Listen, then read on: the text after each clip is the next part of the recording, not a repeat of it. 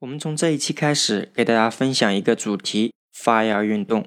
今天是我们的第一期，我想和大家分享的主题是什么是退休。知青今年三十岁，我想在听节目的很多朋友和知青一样，还是很年轻，一般很少会有退休的。显然，关于退休我没有经验，今天和大家说一下我对退休的一些理解。说到退休，对于绝大多数人来说，想的就是国家规定什么时间我们就可以退休了。到时候领养老金这一段时间，首先我想表述一下我的观点：退休并不是指的是我们老了。我理解的退休指的是，虽然我们现在工作收入已经中断了，我们的支出肯定还是不断的呀。但是我们通过自己的安排，让我们的被动收入可以覆盖我们正常的生活。所以我想说，退休不一定是老，年轻三十几岁、四十几岁。如果能过上这样的生活，依然叫退休。也许你想了，这么年轻就退休吗？是不是太没有斗志了？所以这里又牵涉到另外一个问题：我们退休并不代表只是每天吃吃喝喝，能达到退休的状态，也就是说，我们的被动收入大于我们的支出的时候，我们可以不用为工作发愁，但是我们依然是可以工作，可以根据自己的兴趣爱好等等自己想干的事情来工作。当我们达到这种状态，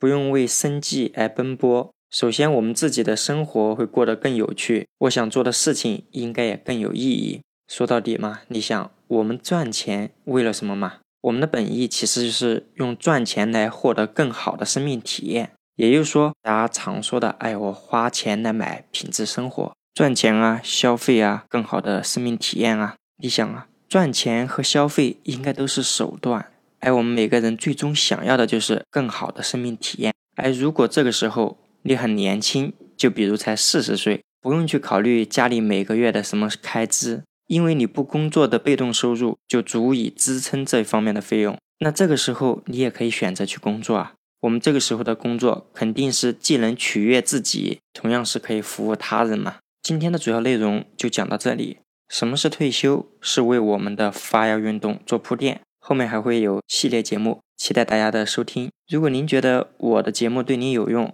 欢迎大家订阅、评论、分享本专辑。